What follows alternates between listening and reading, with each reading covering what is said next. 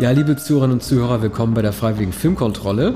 Wir sind heute beim vorletzten Film Quentin Tarantinos angelangt, nämlich The Hateful Eight.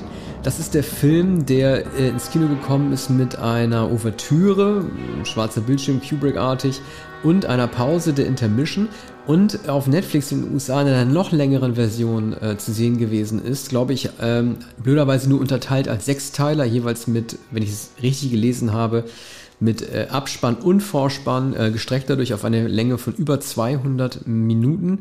Diese Fassung war leider nicht in Deutschland zu sehen, soweit ich weiß, und ist auch nicht äh, im Heimvideo erhältlich, was nicht heißt, dass ich es mir deswegen gerne angeguckt hätte.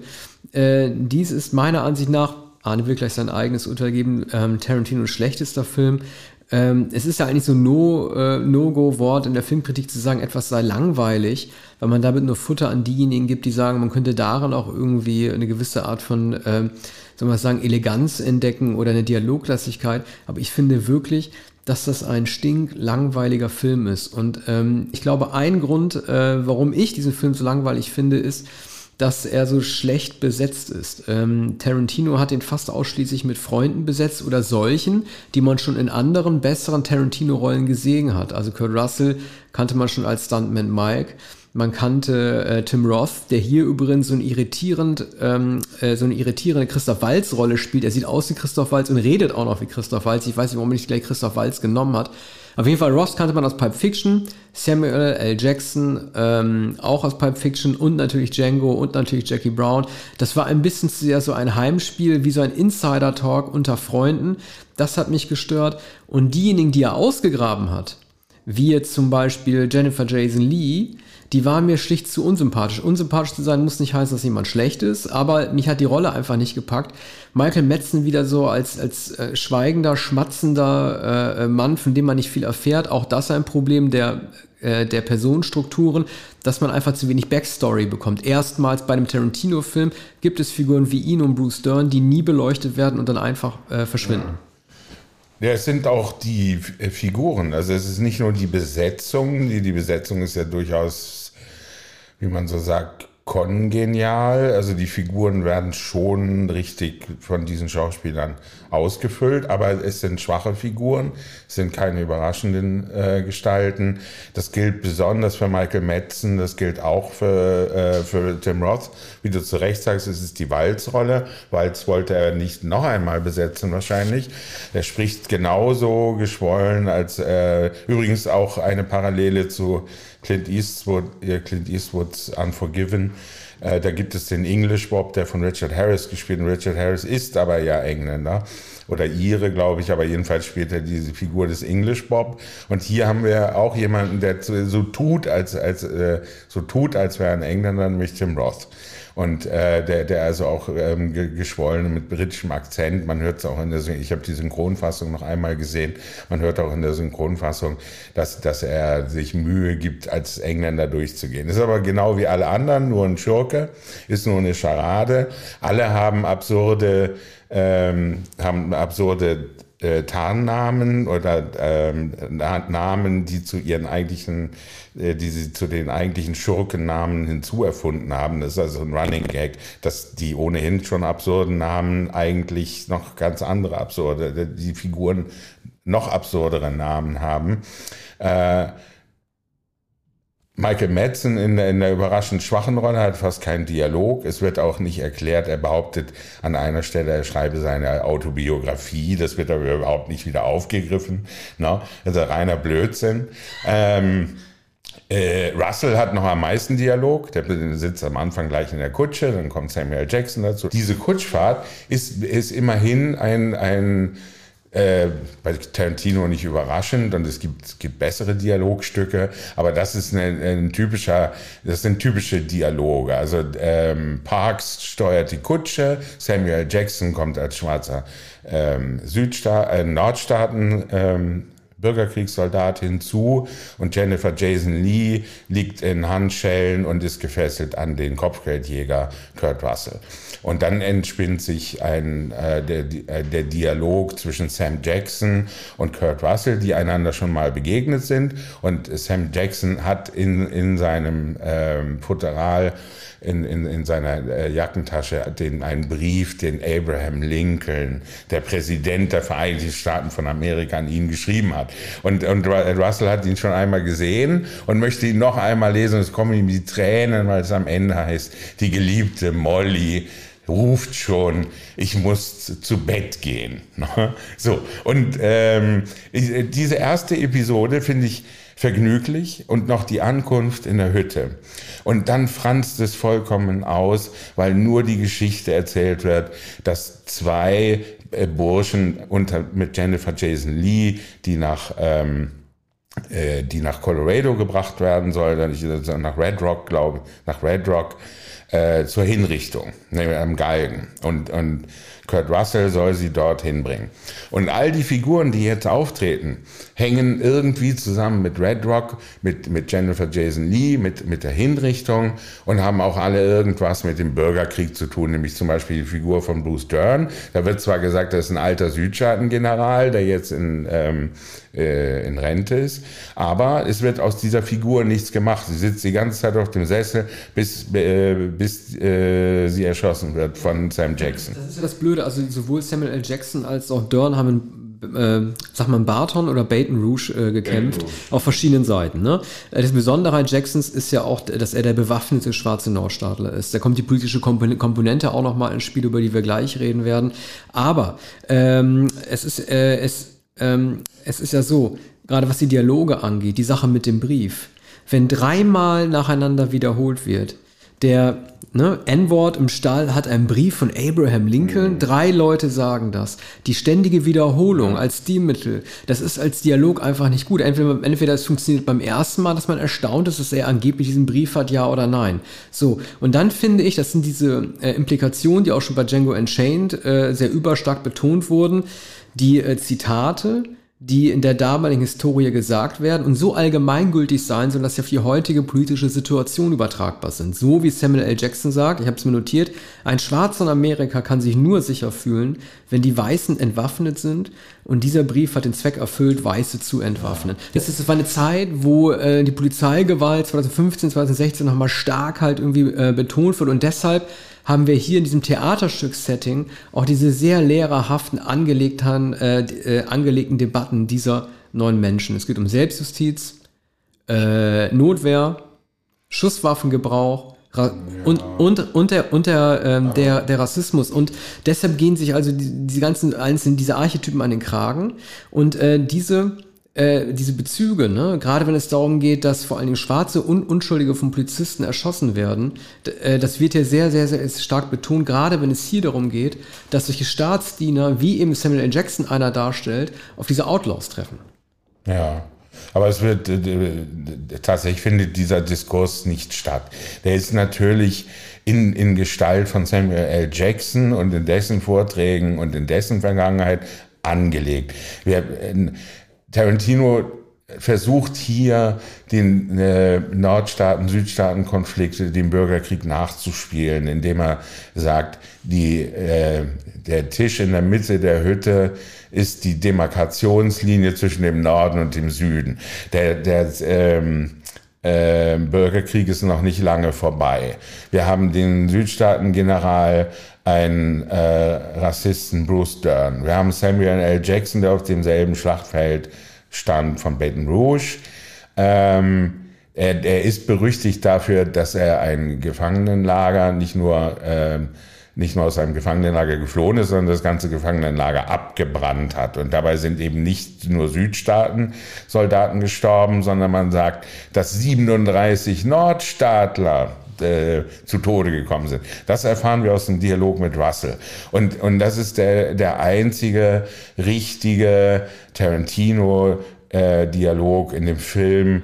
Bei die, die, die anderen werden nur angerissen. In der Konstellation erinnert es, erinnert es am ehesten an Reservoir Dogs. Es ist ein Kammerspiel, ist die Einheit von Ort, Zeit und Raum. Leider wird, wird die, die äh, wunderbar verschneite Landschaft äh, kaum noch gezeigt. Man sieht nur die, die Hütte, manchmal sieht man die Hütte von außen, man sieht das Klo und man sieht den, den, den Stall. Ne? Und ähm, die einzige Dynamik ist eigentlich, dass der Kaffee vergiftet wird. Und da wird es zu, fast zum Whodunit, ist untypisch für, für Tarantino.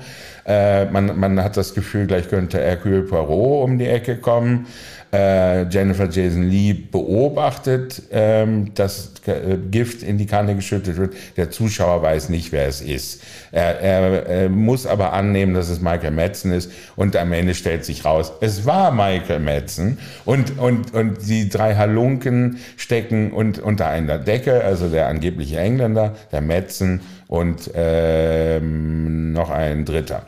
Und, ähm, und die wollen eigentlich Jennifer Jason Lee befreien. Und einen sieht man nicht, nämlich den Bruder von Jennifer Jason Lee, der nämlich unter den Holzbrettern der Bude im Keller sozusagen versteckt ist. Das ist eine Action-Szene, die total äh, berechenbar ist. Also mal ganz unabhängig davon, dass ich nicht weiß, was Hollywood an Channing Tatum findet, aber sobald er den Kopf durch die Luke streckt, weiß man, dass der weggeballert wird.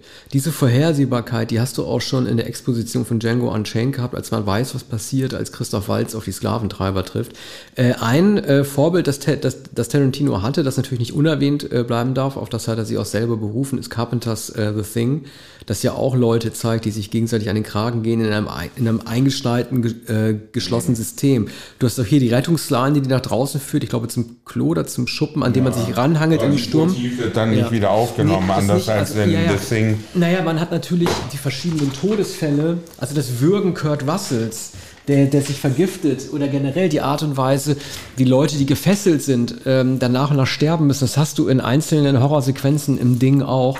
Ich finde es erstaunlich, dass Tarantino so eine direkte Hommage macht. Das zeigt sich auch im Engagement ähm, Ennio Morricones, der ja sozusagen die Tatsache, dass hier die ganzen Outtakes seines Soundtracks aus dem Ding eingespielt werden, auch wie so eine persönliche Rache empfunden haben kann, weil ja Carpenter bekanntermaßen viele der Stücke, die Morricone für das Ding komponiert hat, eben nicht in den fertigen Film montiert hat, sondern stattdessen seine allerdings auch besseren, wie ich finde, Synthi-Klänge rübergelegt hat und diesen Doppelbass Herzschlag, was er alles imitiert hat. Hier äh, werden viele Stücke aus dem Ding eingespielt, also benutzte wie Unbekannte, was auch sehr, sehr untypisch ist. Es ist ja auch ein Score. Es passt hier nicht. Es passt nicht genau ja. und, und ähm, Tarantino war ja auch sehr, sehr begeistert, dass der Morricone endlich dafür gewinnen konnte, einen kompletten Score für ihn äh, aufzunehmen, was ja auch bei ihm zum Umdenken geführt hat, dass er erstmals keinen Song-Soundtrack gemacht hat. Ja. Ich erinnere äh, an die Oscar-Verleihung, die sehr rührend war, als Morricone äh, auf die Bühne gegangen ist um seinen Oscar abzuholen. Ähm, er saß in so einer Komponistenloge neben John Williams, mhm. der nur zwei, drei Jahre jünger war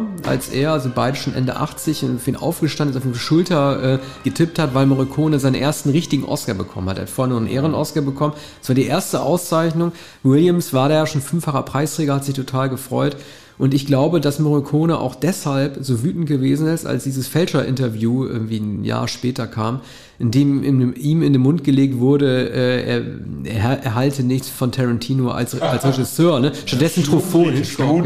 Genau, also deswegen, es hätte völlig klar sein müssen, dass Morricones Presseabteilung und er selber das nicht auf sich sitzen lassen, wenn solche Lügen da kolportiert. Aber merkwürdigerweise dachte ich auch an, an, an dieses äh, seltsame Interview und an, an äh, Morricones äh, Protest danach und auch an diese Aussage, irgendwie so ein junger amerikanischer äh, Regisseur, der, der, der schludrig vorgegangen sei.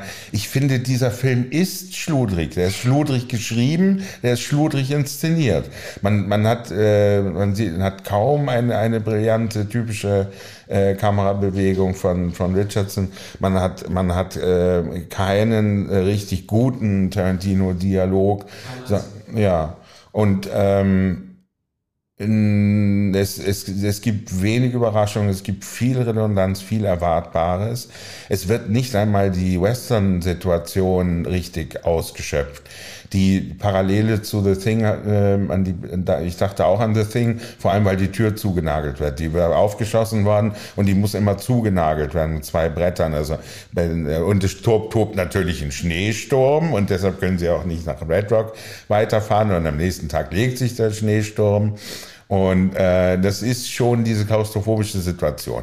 Aber äh, zum Beispiel wird ähm, Rio Bravo nicht zitiert, wo, wo John Wayne mit äh, Dean Martin und ähm, einem, einem alten, ähm, äh, alten Mann, der mit dem Gewehr die äh, Sheriffhütte bewacht, der, der, das wird hier nicht zitiert.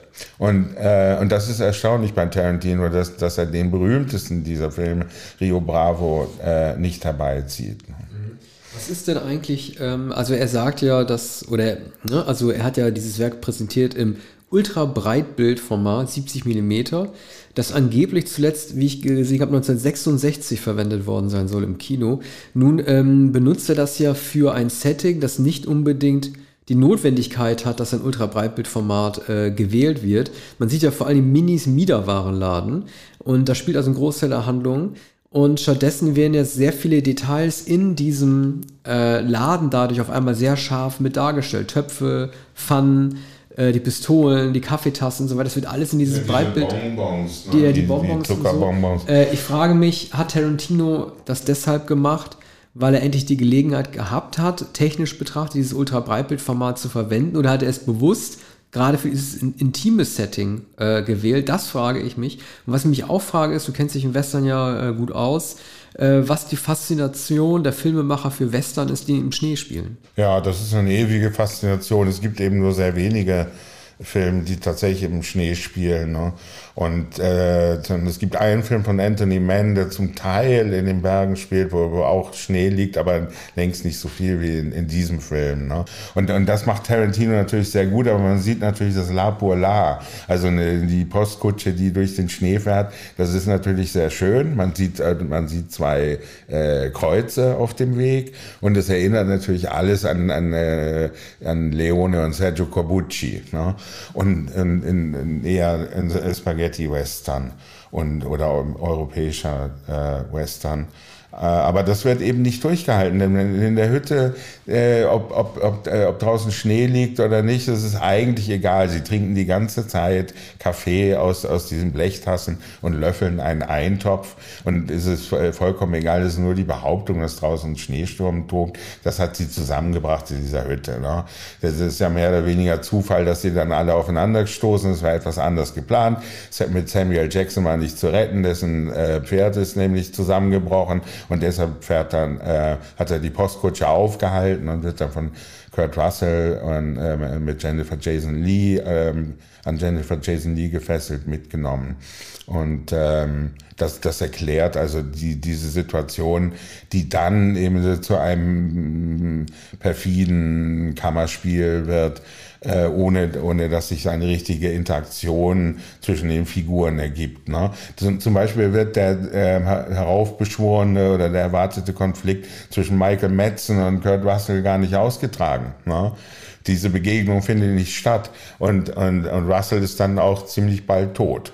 Äh, bei, bei Dern ja auch, Dern wird ja überhaupt nicht beleuchtet. Er wird ja im Grunde genommen nur als äh, still wütender Mensch äh, gezeigt, der von Samuel L. Jackson diese Geschichte aufgetischt bekommt, dass sein eigener Sohn äh, äh, Jackson befriedigen musste, was schon eine lustige Erzählung ist, naja, aber überhaupt nicht zu einem Dialog führt, in dem der, Dörn, der nackt durch, ja. durch den Schnee getrieben äh, wurde von Dörn Samuel so, Jackson. Ja, warum so ein, so ein, ehrwürdiger Schauspieler wie Dörn, wahrscheinlich der ehrwürdigste in dieser gesamten Konstellation, diese Rolle annimmt, weiß ich auch nicht. Unabhängig davon ist er, wenn ich richtig gezählt habe, der erste und einzige Schauspieler äh, aus dem Kollektiv der Leute, die Tarantino beschäftigt, der in drei seiner aufeinanderfolgenden Filme zu sehen war. Man sieht ihn ja kurz in Django, man sieht ihn hier und dann wird man ihn auch noch mal kurz sehen in Once Upon a Time in Hollywood, in der Rolle, die für Burt Reynolds eigentlich gedacht gewesen ist. Dern hat ja übrigens auch, äh, darüber Tarantino letztens nochmal gesprochen, dieser ganze Film war, war eine sehr schwere Geburt, weil das Drehbuch liegte. Das ging irgendwie ins Netz oder es wurde generell in Hollywood so rumgereicht. weshalb er gesagt hat, jetzt ist das Thema tot, ich möchte den Film nicht mehr drehen, vielleicht als Roman. Er hat dann zumindest eine Skriptlesung gemacht mit den damals schon ausgesuchten Schauspielern. Und jetzt hatte Tarantino nochmal gesagt, es gab drei Schauspielagenten, denen er das ganze Skript gegeben hatte und einer von denen muss es weitergegeben haben. Das waren die Schauspielagenten von Michael Metzen, das war der Agent von Tim Roth und das war der von Bruce Dern. Äh, Bruce Dern. Und, das spannend als der Film. Ja, an sich. Das ich, fand ich auch sehr spannend. Und dann hat äh, Tarantino, ohne direkte Namen zu nennen, halt gesagt, von wem er weiß, dass es nicht weitergegeben äh, worden sein konnte, mhm. weil er mit dem befreundet ist. Er hat gesagt, ich bin so gut mhm. mit Michael Metzen befreundet und Tim Roth, dass ich weiß, dass deren Agenten das nicht weitergegeben haben können. Bleibt also nur der Agent von Bruce Dern äh, übrig. Zu bösem Blut kann es aber trotzdem nicht geführt haben, weil ja Dern, wie gesagt, in Hollywood nochmal zu sehen war. Aber da hat der Agent wahrscheinlich zu Recht gedacht, dass Bruce die, äh, dann die Rolle hätte ablehnen sollen. die ist äh, schwach geschrieben. Ne? Also der sieht natürlich sehr gut aus äh, in dem Film, aber er hat wirklich nichts äh, äh, beizutragen. Also äh, auch diese Schlachtfeldsgeschichten, er wird dann ja gefragt, ja, und wie geht's einem so, wenn der Krieg zu Ende ist? Ja, man sitzt rum. Ne? Der Sohn ist in die Berge gegangen, ist nicht zurückgekehrt. Und dann behauptet eben Samuel Jackson, ja, er kannte diesen Sohn. Und er hat ihn sich, äh, er, er hat ihn dazu gezwungen, sich auszuziehen und nackt durch den Schnee zu laufen. Und leider zeigt Tarantino dann diese äh, Szenen auch, um nochmal den Schnee zu zeigen. Ne? Und, und zeigt diesen nackten Mann. Und da dachte ich, jetzt kommt die Jesus-Geschichte, weil, weil man die Kreuze gesehen hat. Und, und, und ähm, das, das Martyrium, dass, dass, der, äh, dass der Mann ähm, stundenlang durch den Schnee getrieben wurde und am Ende wollte er nur eine Decke. Also man denkt natürlich, das Einzige, was er noch wollte, war erschossen zu werden, aber Jackson sagt, nein, er wollte eine Decke. Niemandem war je so kalt. Stellen Sie sich das mal vor, minus 20 Grad und der Mann äh, war nackt und wollte eine Decke. Ne? Und dann kommt diese die ziemlich ekelhafte äh, äh, sexuelle Szene. Ne? Die auch noch gezeigt wird. Und warum, denn so, manchmal, bei manchen pubertären Passagen in Cinema Speculation, immer mit sexuellen Konnotationen habe ich gedacht, da also Tarantino ist so ein Spätpubertierender. Der, der, der noch mit 60 wird er immer wieder diese alten Penela äh, Schulhof-Geschichten äh, erzählen. Ja, ihm war es wahrscheinlich auch wichtig in der Szene, dass er zeigt, wie ein äh, weißer Mann gezwungen wird, einen schwarzen Mann zu befriedigen. Ich glaube, dass ihm dieses Machtspiel, das, das, umgedrehte Machtspiel, was man aus der Sklaverei wahrscheinlich da noch anders äh, gekannt hatte, halt irgendwie einmal zu zeigen. Ne? Das war ihm wahrscheinlich auch ein Anliegen. Aber unabhängig davon verstehe ich auch nicht, wie du auch gesagt hast, wie äh, ein Regisseur und Drehbuchautor, der sehr gute Szenen schreiben kann, die nur in einem Raum spielen für einen bestimmten Zeitraum. Ne? Man denke mal an Inglourious Bastards, die Verhörung des französischen Bauern am Anfang oder ähm, äh, Jules, der äh, den Hamburger beißt, bevor er dann irgendwie die Leute im Zimmer umbringt. All diese Gespräche, die auf 10 bis 15 Minuten maximal sehr, sehr gut funktionieren, die werden sozusagen alle entwertet dadurch, dass es Tarantino halt nicht gelingt, in einem Raum dann von diesen 190 Minuten zumindest 150 Minuten zu zeigen, die gut laufen. Das ist ganz traurig, finde ich. Mhm. Ja, und die Rückblende, die dann im zweiten Teil nach dieser auch unnötigen Unterbrechung kommt, ne? früher am Morgen und dann sieht man leider Mini und die anderen und den Sweet Dave, der sich nie von seinem Sessel bewegt hat, die angeblich im Norden bei der Mama sind, ne? bei, der, bei der Mutter. Ähm, das wird dann auch noch alles gezeigt. Es ist aber, es, es, es, fügt überhaupt nichts hinzu, weil die nur erschossen werden, was man sich schon gedacht hat. Ne? Was Sam Jackson äh, sofort wusste. Ne?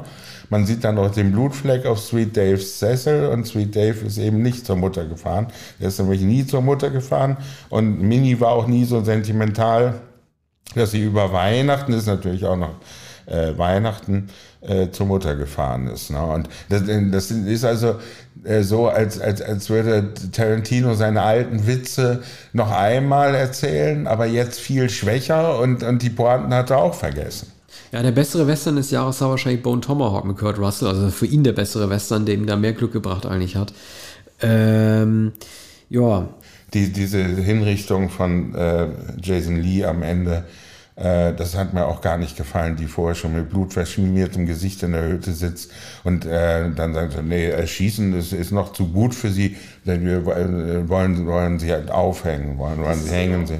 Weißt du, das ist ja auch so ein Problem. Ne? Sie wird am laufenden Band geschlagen und am Ende wird sie hingerichtet. Sie ist eine Verbrecherin, aber wir lernen eigentlich wenig darüber kennen oder wenig äh, zumindest Grautöne an ihrer Figur, dass man sagen könnte, vielleicht sollte sie ja doch irgendwie überleben oder vielleicht hat sie irgendwas gemacht, das das aufzeigt, dass auch die Staatsdiener Verbrecher sein können. Das wird alles überhaupt nicht erklärt und beleuchtet. Man kann ja nur erschüttert davon sein, wie mit dieser Frau umgegangen wird, weil gar nicht die Gelegenheit äh, gegeben wird, zu erklären, ob das, was sie macht, vielleicht auch mal eine Berechtigung hatte. Ne? Man erfährt das nie genau. Sie ist ein Teil der Bande ihres Bruders, der nun schon tot ist. Und sie selbst will dann den, den, den zweiten Gesellen, also den, den, die noch übrig geblieben sind, sind Sam Jackson. Wie heißt der andere? Äh, Walton Goggins. Ja, so eine Art äh, Gunslinger, der, der Sheriff in ja. Red Rock werden soll. So. Und äh, da ist nicht ganz klar, wie die Loyalitäten sind. Für, für einen Moment denkt man, äh, dass vielleicht, dass, dass äh, dieser ähm, äh, Revolvermann der, der äh, angehende Sheriff, dass der Sam Jackson erschießt, denn der J Jennifer Jason Lee will ihn dazu überreden. Also er schießt den und dann kriegst du die, die Kopfgeldprämien und ziehst äh, triumphal in Red Rock ein. Und im Übrigen flunkert sie, kommen 15 eisenharte Burschen aus Red Rock angeritten und, und Michael Metzen sagt, ja, verdammt, 15 eisenharte Burschen kommen angeritten aus Red Rock. Ja. Und äh, das, das ist natürlich eine Scharade. Und am Ende, und man denkt aber dann, es muss doch was passieren. Sie muss vom Galgen geschossen werden. Oder sie überlegen es sich anders. Oder die beiden sterben und sie äh, lebt weiter aber das alles passiert nicht. Also ich habe in mehreren Deutungen gelesen, dass eigentlich äh, klar sein sollte, mir war das überhaupt nicht klar, dass sowohl Jackson als auch Goggins am Ende sterben in der Hütte, weil der eine sowieso schon irgendwie alles weggeschossen bekommen hat und der andere auch verletzt ist. Was natürlich auch ein bisschen an, an das Ding erinnert, als auch am Ende zwei Menschen im Schnee sind, die dann erfrieren. Dass es da auch passieren soll, das war mir überhaupt nicht klar. Aber vielleicht noch mal ganz kurz äh, zur Gewalt in dem Film. Es ist schon, ähm, wenn man die Interviews mit Tarantino verfolgt, sehr, sehr auffällig, wie dünnhäutig er geworden ist bei seinen letzten Filmen. Also es gibt ja diese berühmte berühmte Pressekonferenz zu Once Upon a Time in Hollywood, bei der eine Journalistin völlig korrekt anmerkt, warum hat Sharon Tate so eine dünne Rolle? Warum lacht sie immer nur? Warum sagt sie nie was? Warum darf sie nichts sagen? Und Tarantino diesen sehr schlagfertigen, aber auch unangebrachten Satz bringt, I reject your hypothesis. Also er will gar nicht erst zulassen, dass es eine berechtigte Frage ist, was schon so ein bisschen doof mhm. ist. Aber auch bei anderen Gelegenheiten, wir hätten eigentlich bei Django Unchained drüber reden müssen, der sehr, sehr gewalttätig ist. Ähm, es gibt auch so ein sehr bekanntes YouTube-Video, das in so einer, das in so Kollektionen zu finden ist, wie hier machen Stars ihre Interviewer fertig. Mhm. Da sieht man so einen britischen, ich weiß nicht, BBC-Journalisten, äh, weiß ich nicht genau, der auch schon mal, wie man sagen würde, geroastet wurde von Robert Downey Jr. Da interviewt der äh, Tarantino und sagt eigentlich, äh, was halten Sie denn von den Vorwürfen, Sie würden Gewalt verherrlichen? Und dann flippt Tarantino halt total aus. Der sagt mhm. irgendwie, die Frage ist unangebracht, ich werde dazu nichts sagen. Ähm, sprechen Sie doch mit anderen darüber und davon mal ganz abgesehen, bin ich hier, um meinen Film zu promoten. So, und da merkt man, dass Tarantino mhm. total äh, weltfremd geworden mhm. ist. Denn diese Junkets, ja, natürlich wollen die Leute da ihre Sachen promoten. Es ist aber nicht Aufgabe der Journalisten, bei diesen Bewerbemaßnahmen mitzumachen. Und die Frage, ob seine Filme gewaltverherrlichen sind, die kann jeder für sich selbst beantworten. Aber er sollte darauf auch eine Antwort geben können. Denn er kann ja nicht sagen, das ist nicht mein Auftrag, hier zu sitzen und Ihnen diese Frage zu beantworten. Das geht einfach nicht. Seine Mutter hat die Antwort ja gegeben, äh, schon als er Jugendlicher war. Sie hat nämlich gesagt, die Nachrichten sind viel schlimmer, Junge. Diese Filme darfst du alle gucken. Das ist viel schlimmer, als man in Nachrichten sieht. Das schreibt ein Cinema Speculation und äh, das genügt ja beinahe schon als Erklärung, dass er die Frage natürlich nicht mehr hören kann, das versteht man. Ähm, aber er, müsste, er müsste äh, noch immer raffiniert darauf reagieren können. gibt ja Leute, die noch selten Tarantino-Film gesehen haben, die noch nie ein Interview mit ihm gelesen haben, die noch nie ein Interview mit ihm geführt haben und die im Übrigen nur da sitzen, weil sie hingeschickt wurden. Ne? Und dann Tarantino mal wieder fragen wollen, ob die Filme nicht gewaltverherrlich sind oder äh, jedenfalls zu brutal. Natürlich äh, verliert er mittlerweile schnell die Geduld. Ich glaube sogar, dass er früher äh, auch ziemlich schnell die Geduld verloren hat. Das ja. Und, aber merkwürdigerweise hat er über Philipp Kaufmanns ähm, Die unerträgliche Leichtigkeit des Seins in, in seinem Buch geschrieben, die, die, die unerträgliche Langeweile des Filmemachens. Und hier ist er selbst in die Falle gelaufen und hat mit Hateful Eight einen langweiligen Film gemacht. In diesem Sinne kommen wir zur Schlussbewertung. Ich bin gespannt, ob Wielander mich unterbieten wird. Ich gebe dem Film zwei Sterne. Ja, ich bin fast versucht, die zu unterbieten, aber ich glaube, zwei Sterne sind angemessen. Ja. Ich hätte ja sonst gesagt, bei Django hätte ich gesagt, äh, guter Film, aber schlechter Tarantino-Film. Hier sage ich schlechter Tarantino-Film und schlechter Film. Ja, das ist leider wahr. Dann Finale wird natürlich sein Once Upon a Time in Hollywood. Äh, lustigerweise die allererste Episode, die wir damals aufgenommen, Folge 1, das ist von 2019. Mal sehen, ob sich jetzt 2023 unsere Meinung geändert haben wird. Bis zum nächsten Mal. Bis dann.